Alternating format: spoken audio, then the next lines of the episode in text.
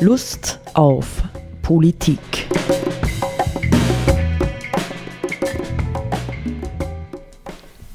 Liebe Hörerinnen und Hörer des Freien Radios Freistadt, Sepp Kiesenhofer und Roland Steidl, begrüßen Sie wieder zu einer neuen Sendung Lust auf Politik. Ähm, ich habe diesmal etwas, etwas Ungewöhnliches ausgewählt, einmal als Einstiegstext. Ähm, und zwar einen Text von Peter Rossiger. Ich glaube, ich habe schon mal im, im Rahmen einer anderen Sendung angedeutet, dass mich die publizistische Seite Rossigers, also nicht unbedingt das, was er so in seinen Romanen schreibt, obwohl die Romane ja auch ein Ausfluss seines Denkens sind, äh, sehr beeindruckt hat. Also diese publizistische Seite, wo er ähm, Artikel in seinem Heimgarten schreibt oder, oder sich anderswo äußert, und zwar auch durchaus zu politischen und gesellschaftlichen Fragen.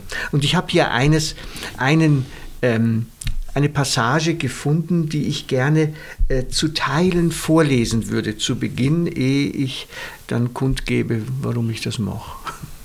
Und zwar äh, schreibt Peter Rosegger, wir müssen uns immer vorstellen, das ist circa vor 120 Jahren gewesen. Ja, das heißt also am Ende der ersten großen Industrialisierungswelle. Da schreibt er, je länger der sogenannte Volkswohlstand dauert, je hässlicher wird das Land. Die Wälder werden abgeholzt, die Berge aufgeschürft, die Bäche abgeleitet, verunreinigt. Die Wiesen werden mit Fabriken besetzt, die Lüfte mit Rauch erfüllt, die Menschen unruhig, unzufrieden, heimatlos gemacht und so fort. Und alles des Geldes wegen. Ja, zum Teufel, was ist denn an dem Gelde, dass ihm die ungeheuren Opfer gebracht werden? Dass die Armen nach so viel Geld trachten, um sich den anständigen Lebensunterhalt leisten zu können, das ist zu verstehen. Aber dass die Wohlhabenden noch mehr haben wollen, obschon die Erfahrung überall lehrt, dass das noch mehr das Leben nicht verschönert, sondern verelendet, die Jugend verdirbt, die Alten unempfindlich macht für die wirklichen und wertvollen Genüsse. Was bedeutet ein prachtvoller Palast, wenn er in einer Gegend steht, die kahl ist und voll schmutziger Fabriksabfälle und bedeckt mit einer unreinen, stinkenden Luft und bewohnt von unzufriedenen, feindseligen Menschen?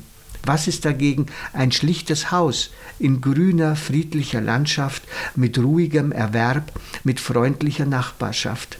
Ich kürze das ein bisschen ab. Er sagt dann irgendwo, natürlich ist es so, dass die Reichen ja, sich leisten können, irgendwo einen Palast in einer noch intakten Landschaft zu bauen. Allerdings werden sie dann die Ersten sein, äh, die dann diese andere intakte Landschaft ruinieren, aufgrund dessen, dass sie sich dorthin gesetzt haben. Und dann kommt noch, finde ich, ein ganz... Schöne Passage. Ja, da sagt er nämlich, die armen Einheimischen, ja, die armen Einheimischen, die jetzt diese Zerstörung der Landschaft miterleben müssen. Und da es dann, doch Gemach. Die altgesessenen Einheimischen sind ja froh, wenn in ihren Tälern Fabriken gebaut werden. Sie geben die Naturschätze und Schönheit und Gesundheit ihrer Heimat mit Freuden hin. Es kommt ja Geld ins Land. Und während sie Geld gewinnen, verlieren sie ihre Scholle, ihre Persönlichkeit, ihre vornehme Festständigkeit, springen ab und verlaufen sich in der Welt. Ob sie anderswo verlumpen oder reich werden, das Beste ist dahin, das friedliche Heim in naturfrischer Landschaft. Und solche Erscheinungen nennt man Volkswohlstand. Geld kann viel Gutes stiften, aber noch mehr Schlechtes. Hier ist nur davon die Rede, dass Geldgier in unserer Zeit so oft die Natur verdirbt, die Schönheit der Landschaft zerstört, die Welt verekelt. 1909 hat er das geschrieben, also vor 113 Jahren. So war her. ist eine Weile her. Nicht? Das muss man natürlich wissen, nicht, wenn man das hört, weil mhm. für uns ist ja die Verekelung der Welt schon längst zum Normalzustand geworden. Ja, allem in, in bestimmten Teilen der Welt ist es ja fürchterlich, also genau, unfassbar. Ja. Ne? Ja, ja. Genau. Also vielleicht noch ein letzter Satz, Sepp, dann können wir da vielleicht ein bisschen ins Gespräch kommen drüber. Mich fasziniert dieser Text, ja, wie viele andere vom Rosegger, äh, wegen dieses Wortes Volkswohlstand. Nicht? Wenn wir mhm. zurzeit die, äh, unsere Diskussion um den ähm, ökosozialen, nachhaltigen Veränderungsweg in unserer Gesellschaft, ja, wenn wir das diskutieren, dann kommt oft die Frage, ja, aber wird denn das nicht Verzichte von uns verlangen, ja, im Sinne von unserem Wohlstand Abstriche machen? Und dann viele Politiker, nicht gerade auch Grüne, gehen dann dieser Frage gerne aus dem Weg, nicht und sagen natürlich mitnichten, nein, es wird nicht oder so. Und wenn, dann werden wir ganz andere Dinge gewinnen. Und ich habe gedacht, diese Frage interessiert mich, ja, und der möchte ich ein bisschen nachgehen, jetzt auch mit dir. Ähm, was ist denn dieser Wohlstand, äh, wo offensichtlich viele Leute Angst haben, ihn vielleicht zu verlieren, nicht? Oder die ewige Diskussion, die Grünen sind eine Verzichtspartei. Ja? Verbotspartei. Ver, ja, mhm. Verzichts- und Verbotspartei, mhm. genau. Nicht? Also, ähm, wie steht es um das, was wir Wohlstand nennen? Ja, was ist überhaupt mit diesem Wohlstand gemeint? Ja, ist es noch ein Wohlstand oder, oder, oder wo steht er denn? Und, und ähm, wie verhält es sich äh, damit? Ist er wert, bewahrt zu werden? Nicht, das wäre mir ja eine ganz wichtige Frage. Mhm. Oder ist es vielleicht sogar ähm, eine Chance, ja, vieles von diesen Dingen hinter uns zu lassen und eine andere ähm, Weise des Lebens zu erlernen. Mhm. Ich meine, mir ist es dann so gleich mal spontan eingefallen, äh, der Begriff Zeitwohlstand. Mhm. Und da im Zusammenhang äh, die, die Geschichte von Momo, von Michael mhm. Ende. Hm? Mhm. mhm. Aber wenn wir von Wohlstand reden, ähm, reden wir ja landläufigerweise vom materiellen Wohlstand. Ne? Genau, ja. ja. Und dann ist natürlich die Frage, was man darunter versteht. Man, das ist mir jetzt aufgefallen, dass sozusagen, wie er da vom Thema Geld redet oder schreibt, dass er da von der Betrachtung unterscheidet zwischen den Armen, wo er das nachvollziehen kann, dass sie nach Geld streben, weil sie sozusagen das Geld brauchen, um halbwegs irgendwie wieder rumzukommen. Und dagegen äh, das Streben nach noch mehr Geld durch die Reichen. Das ist was anderes. Ja? Also ich finde, dass diese we wesentliche Unterscheidung das ist. Der, ist der erste Antineoliberale. ja, ja, genau. Und so. Und, und der Wohlstand ist natürlich etwas, was ja verschiedenste Ebenen hat und verschiedene Grade und so weiter hat. Nicht? Und äh, ähm, jetzt kann man natürlich das ein bisschen umschiffen und, und sagen, okay, äh, wie wäre es, wenn man statt dem Begriff Wohlstand das, den, den Begriff Wohlergehen oder Wohlbefinden verwenden würde und das dann in Verbindung bringt mit einem bestimmten Grad an Wohlstand, sprich materiellen Wohlstand oder finanziellen Mitteln, die man halt zur Verfügung hat. Was braucht man an finanziellen Mitteln, um das Gefühl zu haben, es geht dann gut? So wie er das beschreibt, dann so in dies, äh, äh, diese in grünfrischer Natur zu leben und so. Ne? Ja, das sind natürlich die Bilder, aus denen er kommt, nicht auch aus seiner Biografie her. Ich würde nicht sagen, dass der, dass der Rossiger ein leidfreies Leben geführt hätte, als Kind auch nicht, aber er hat sich eingebettet gefühlt in seine Familie, in, obwohl er ein Außenseiter war ja, und im Grunde genommen dieses ländliche Leben dann ja nicht fortgesetzt hat. Er war äh, aber gleichzeitig auch in der Natur. Nicht für ihn ist dieses, die Unberührtheit, eine gewisse Unberührtheit der Natur oder dieses mhm. Miteinander Leben von, von Wald, Tier und Mensch ist halt für ihn etwas ganz, ganz Großartiges, nicht? Das ist ähm, allerdings heute etwas geworden, was viele Menschen überhaupt nie kennengelernt haben, mhm. nicht? Mhm. Ja, wenn du heute denkst, 55 Prozent der Weltbevölkerung leben in Megacities, nicht? Wo, wo, wo kriegen die ein Empfinden für die Integrität von Mensch, Natur, ähm, und, und sozialer Gemeinschaft vielleicht hin. Nicht? Schwierig, ja. Schwierig, mhm. ja. Mhm. Also das heißt, es geht hier um einen Erfahrungshorizont, der schon ganz, ganz vielen Leuten abgeht. Nicht sein Glück mhm. war, dass er ihn hatte im Hintergrund und das hat ihn immer auch in eine gewisse Zerrissenheit hineingetrieben mit dem städtischen Leben, nicht mit dem Konsumleben. Ähm, also wie steht es da mit uns? Nicht sind wir, man könnte jetzt sagen, äh, es sind wir im, in der gegenwärtigen Situation unserer westlichen Gesellschaft sind wir auch schon weitgehend Entfremdete, ja, die äh, dafür gar kein Gefühl mehr haben, nicht oder sagen, ja, was weiß ich, mir reicht ja schon, wenn ich im Sommer mal im Urlaub irgendwo in die Natur komme, an einem See baden gehe oder ans Meer fahre oder so.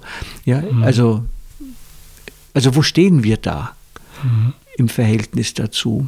Und die andere Frage, die du jetzt auch angeschnitten hast, ist halt das, was braucht der Mensch letztlich wirklich als Basis, um ich sage es einmal nicht gut und ich sage nicht glücklich, sondern ich sage sinnvoll leben zu können. Ja? Mhm. Hans Jonas hat ja äh, einmal in diesem Prinzip Verantwortung, nicht wo er sich ja mit der Frage der technischen Entwicklung auch ganz stark auseinandersetzt, gesagt, es gibt kein Recht auf Glück. Äh, der, der Jean Ziegler behauptet im Übrigen, glaube ich, das Gegenteil. dass der Mensch grundsätzlich ein Recht auf Glück hat, auf ein glückliches Leben. Aber wie auch immer, das äh, kann man so oder so sehen. Das wäre auch mal ein Thema. Ja, war ein Thema. Ja. Mhm. Naja, grundsätzlich glaube ich ja, das ist eh unbestritten, dass, dass sozusagen die, die, die westlich-kapitalistische Konsumgesellschaft eine Gesellschaft ist, die über alle Maßen Ressourcen verbraucht und am, am, anderen Ende dann einen Haufen Müll erzeugt und hinterlässt und dass das in Summe natürlich ein, ein, ein Zustand ist, der untragbar ist. Das wissen wir ja und das ist ja unbestritten. Mhm. Und auf der anderen Seite natürlich, wenn man jetzt fragt, okay, was braucht man jetzt, was braucht der Mensch allgemein oder Anführungszeichen, um ein, wie du gesagt, sinnvolles Leben zu mhm. führen, mhm. das ist natürlich etwas, das kann natürlich, kann man allgemein gar nicht entscheiden. Mhm. Und das ist auch mhm. ganz, jetzt, wenn ich jetzt politisch das betrachte, ja, mhm. ähm, was muss Politik den Menschen ermöglichen, an Bedürfnisbefriedigung materiellerweise und so weiter. Ähm, das kann man, das ist eine ganz, eine ganz schwierige Frage, finde ich.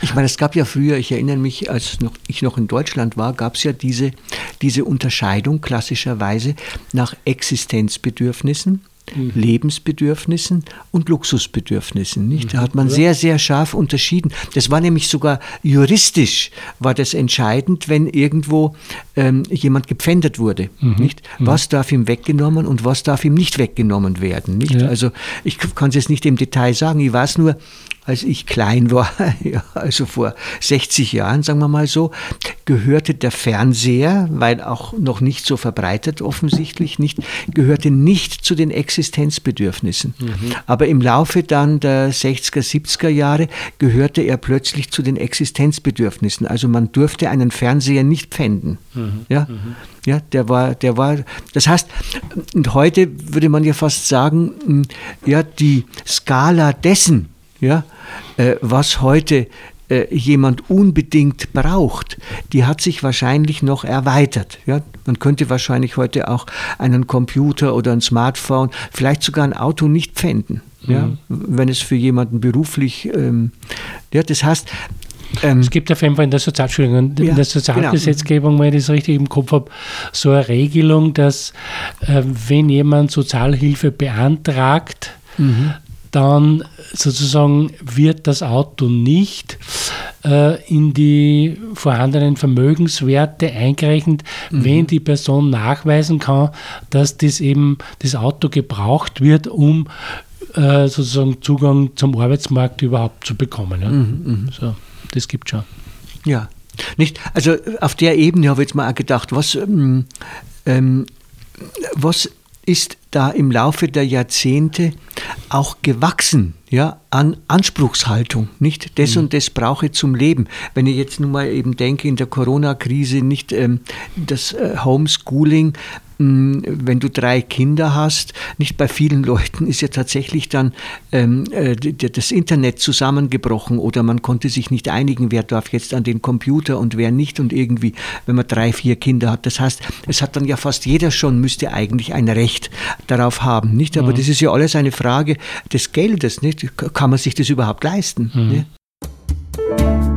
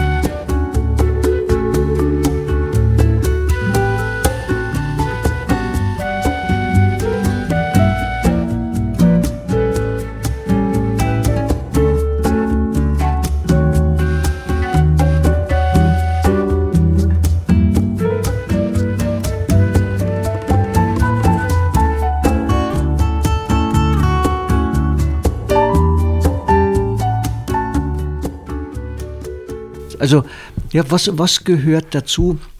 Ich erinnere vielleicht dann nun mal an diese alte äh, Unterscheidung, die eigentlich der Erhard Eppler vor 50 Jahren auch schon aufgebracht hat, wo er gesagt hat, wir müssen unterscheiden zwischen Lebensstandard und Lebensqualität. Ja? Mhm. Und das eine ist nicht das andere, sondern es kann sein, dass der Lebensstandard, also das, was wir materielle Basis genannt haben, die Lebensqualität fördert und unterstützt. Mhm. Aber es kann sein, ein bisschen so, wie es der Rossiger im Blick auf die reichen Leute geschrieben hat, dass zu viel Lebensstandard eigentlich bereits die Lebensqualität äh, einengt ja, mhm. oder zerstört. Hm. Nicht? Und das wäre für mich so eine interessante Frage, wo stehen wir da eigentlich mittlerweile? So, wenn du so wüsst, äh, im Durchschnitt unserer Gesellschaften, nicht sind wir nicht schon, haben wir nicht schon den Punkt überschritten oder in vielen äh, gesellschaftlichen Bereichen, wo man sagt, das, das ist jetzt noch ein Lebensstandard, der die Qualität unseres Lebens, nicht, du hast den Zeitwohlstand genannt, hm. äh, fördert oder, oder, oder, oder mindert, nicht? Hm. Ich würde mal vermuten, dass schon breite gesellschaftliche Gruppen das Gefühl haben, dass der Lebensstandard und damit auch die Lebensqualität sinkt. Weil das irgendwie aus meiner Sicht, oder dass sie, dass sie Angst haben, das zu verlieren. Ja? Mhm. Äh, weil das, das eben diese, diese Rechtstendenzen in der Gesellschaft irgendwie erklärt. Mhm oder ein Stück weit erklärt. Ja. Mhm. Und äh, das ist natürlich sozusagen in, äh, auch in, in, den Zahlen ablesbar, soweit ich sie kenne, dass nach den Jahren äh, der zweiten Hälfte des 20. Jahrhunderts, wo man sozusagen immer Wachstum gehabt hat und damit immer breitere Schichten der Bevölkerung mhm. ein materiell immer besseres Leben gehabt haben oder bekommen haben, dass das jetzt wiederum in die Gegenrichtung geht, dass sozusagen steigen die Wohnungspreise überdimensional mhm. oder die Energiepreise und die Löhne kommen da mhm. schon lange nicht mehr nach in der Steigerung und so weiter. Das heißt, die Schere zwischen den Kosten und den Einkünften geht auseinander und das bewirkt einerseits natürlich ein Sinken des materiellen Wohlstandes und äh, natürlich hat ein, eine, eine Steigerung der Angst, etwas zu verlieren oder sich das Leben zu verschlechtern. Das ist, wenn ich jetzt nicht im Reichtum schwelge, sondern das Gefühl habe, das, was ich brauche, kann ich mir besorgen, mhm. ja, das kann ich mir kaufen mhm. und zulegen, äh, dann, dann ist das wahrscheinlich für viele Leute ein angenehmes Gefühl und das Gefühl zu haben, das zu verlieren und in einem Umfeld der Verknappung zu leben, das ist wahrscheinlich was Beängstigendes. Und ich, vermute eher, dass die, der, der, sozusagen das, der Kreis der Menschen in den westlichen Gesellschaften, die diese Ängste mhm. haben, mhm. dass der größer wird. Ja, und es ähm, projiziert sich dann oft diese Angst, die ja manchmal vielleicht gar nicht wirklich sichtbar und also, also benennbar wird für die Leute. Es manifestiert sich dann zum Beispiel in so Geschichten wie Impfverweigerung, nicht? Oder was weiß ich was. Also wir gehen irgendwo auf die Barrikaden, um zu zeigen, dass wir unzufrieden sind mhm. mit der Entwicklung. Und tatsächlich äh, war ja die Beschäftigungssituation für nicht wenige Menschen in den vergangenen zwei Jahren doch etwas unsicher, nicht? Kann man mhm. sagen, wenn er Familie ernähren muss äh, und sowas und habe gerade keinen Job oder, oder bin in Kurzarbeit längere Zeit. Das ist ja wirklich schwierig. Nicht? Das heißt also, die Frage der Lebensqualität gehört im Grunde genommen, ist letztlich nicht wirklich definierbar und messbar, sondern sie gehört dann schon in das größere Gesamt einer, einer gesamtgesellschaftlichen, vielleicht geradezu der globalen Situation hinein. Nicht? Mhm. Wie sicher ja, und angstfrei kann ich eigentlich leben? Mhm. Ja, habe ich das Gefühl. Äh, und natürlich ist es dann so, je mehr ich investiert habe in mein Leben, ja, Mhm. Also Haus gebaut oder was weiß ich was, nicht, wo ich nur mit auf Schulden sitze vielleicht, nicht? Und jetzt kommen solche äh, verunsichernden Situationen, desto mehr muss ich natürlich tatsächlich Angst haben, dass das, was ich mir erschaffen habe, den mhm. Bach runtergeht. Ne? Mhm. Man, mir ist natürlich eingefallen, äh, wir müssen natürlich auch ähm, die sind nicht außer Acht lassen, dass wir ja Menschen sind und Menschen äh, haben verschiedenste Eigenschaften und Verhaltensweisen und sowas wie, wie Neid oder Gier und so solche Nein. Dinge mhm. äh, spielen ja auch in der Gesellschaft und unter uns Menschen eine große Rolle. Ja? Und das erklärt schon irgendwie so das Verhalten jetzt, wenn ich in die Gegend schaue, wo Menschen sehr reich sind und vermögend mhm. sind, mhm. ähm, wo der Peter Rosecker sagt, das kann er nicht nachvollziehen, aber wenn man ins Kalkül zieht, sage ich jetzt, oder in Betracht zieht, dass sowas wie, wie Gier auch in der Welt ja, ist, ja, dann kann man sich das ein Stück weit erklären. Man weiß aber inzwischen, dass ob einer bestimmten Höhe des, sozusagen des, mhm. des Vermögens oder so, eben die, wie sagt man, der, der äh, nicht, also der Lebensstandard, sondern was war das andere? Lebensqualität. Die Lebensqualität nicht mehr wächst. Mhm. Ja. Mhm. Na gut, das ist ja interessanterweise etwas, was er einbringt, dass er sagt, äh, natürlich könnten die Menschen auf dem Lande könnten betrauern, dass jetzt die Landschaft um sie herum zerstört wird durch Fabriksbauten und so, mhm. aber die tun das gar nicht, ja, weil das Geld kommt ins Land, ja, mhm. das Geld kommt ins Land. Da denke ich immer an die Seilbahner, ja, oder so, ich weiß nicht, mhm. warum ich an die Seilbahner denke. Das Geld kommt ins Land und das rechtfertigt vieles, oder um es anders zu sagen, das ist sozusagen das Einfallstor der Gier oder bereits eben die Folge der mhm. eingetretenen Gier, nicht? Also, ähm, wo ich schon glaube, dass die Gier äh, durchaus ein manifester Motor ja, der technischen Entwicklung in unserer Zeit in vielen, vielen Ländern ist. Nicht? Man, alle wollen halt den gleichen Wohlstand, nicht, würde man schon noch immer sagen, ähm, äh, wie er in den westlichen Ländern für viele mhm. vorhanden ist. Mhm. Ja. ja, wir sind natürlich keine Richter, aber das, also die Gier als Antrieb, auch jetzt im wirtschaftlichen Bereich und so, mhm. wenn ich jetzt ein Vermögen habe von 100 Millionen Dollar oder so oder Euros, äh, darauf auszusehen, dieses Vermögen zu verdoppeln oder so weiter. Im Ranking der Milliardäre vorne zu sein. Genau, das, da spielen ja möglicherweise, wie gesagt, wir sind ja keine Rechte, aber möglicherweise spielen solche Antriebe auch eine Rolle, dass man, mhm. wird immer wieder gesagt, äh, das, die, das Imperium der Gier und so weiter, nicht? oder dass bestimmte mhm. Strukturen, wirtschaftliche Strukturen befördern solche Verhaltensweisen, mhm. dass man gierig nach noch mehr Reichtum oder sich noch mehr mhm. Macht und Einfluss zu verschaffen, da eine Rolle spielt. Mhm. Naja, also ähm, das kann natürlich, kann natürlich bei unterschiedlichen Menschen ganz unterschiedliche Rollen spielen. Nicht inwiefern lasse ich mich eigentlich oder lassen wir uns eigentlich darauf ein oder lassen Menschen sich darauf ein, dass sie sagen, ich will immer mehr.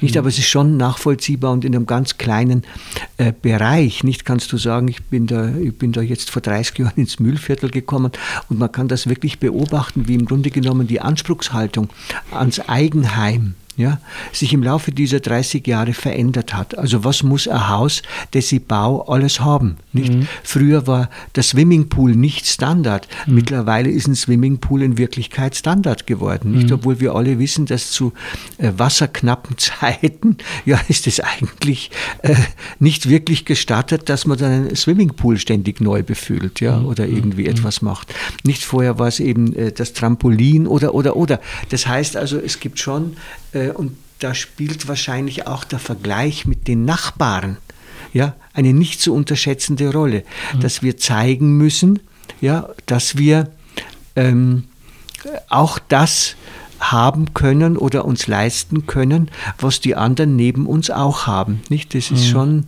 ähm, ich äh, sage jetzt nichts mehr zu, im Blick auf unser Vorgespräch über, über Pickups, ja, ich sage nichts mehr dazu. Mir ist jetzt eingefallen zwischendurch dieser, dieser Satz von Mahatma Gandhi, die Erde hat genug für die Bedürfnisse aller Menschen, mhm. aber nicht für die Gier aller Menschen. Mhm. Ja. Und Ja, und das ist ein Gedanke, nicht der, der, führt, der führt uns wieder zur Verantwortung zurück, nicht wo Ja. wir vorhin Ascha waren. Der führt uns ähm, zurück auch zu einem Gedanken, den der Ivan Illich ja in einem etwas größeren Zusammenhang schon längst ähm, formuliert hatte, vor Jahrzehnten eigentlich schon, dem Gedanken der Selbstbegrenzung. Mhm. Nicht? Also ähm, macht es Sinn, ja auf dieser, ich sage jetzt einmal, dieser ähm, schon völlig inhalierten Philosophie des von dir gerne zitierten Neoliberalismus mitzumachen und zu sagen, ja, ich will immer mehr, ich will immer mehr, ja, äh, oder so, oder auch Unternehmen, nicht? Das betrifft ja Unternehmen ganz genauso.